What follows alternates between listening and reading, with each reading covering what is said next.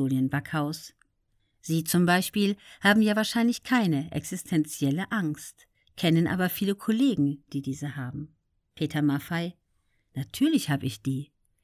Es geht ja nicht nur um mich persönlich. Viele Künstler, die in Deutschland unterwegs und tätig sind, haben teilweise eigene unternehmerische Strukturen. Die verwalten sich selber.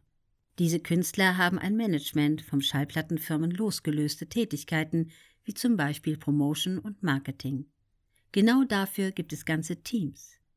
Das ist so inzwischen gang und gäbe, und all diese Teams leben von den Einnahmen des Protagonisten, den sie vertreten.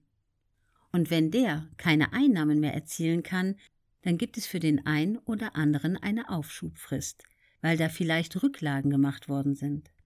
Bei den meisten ist das gar nicht machbar, aber bei einigen ist das sicherlich möglich gewesen.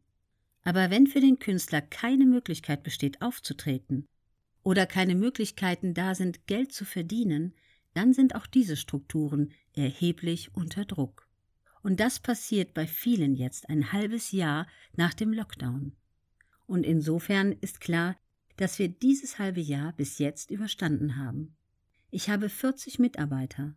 Das sind zum Teil 20 Mitarbeiter, die für die Stiftung tätig sind, und die wiederum lebt ja von den Dingen, die wir machen. Und die 20 anderen, die sich mit der Musik beschäftigen, die sind im erheblichen Maße zum Beispiel mit den Problemen konfrontiert, von denen ich gerade spreche.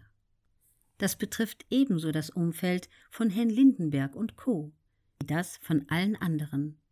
Was aber am schlimmsten ist, dass es vor allem Nachwuchskünstler trifft, die solche Strukturen nicht haben. Die stehen alleine da und können eben nicht auf helfende Umstände in ihre Umgebung zurückgreifen.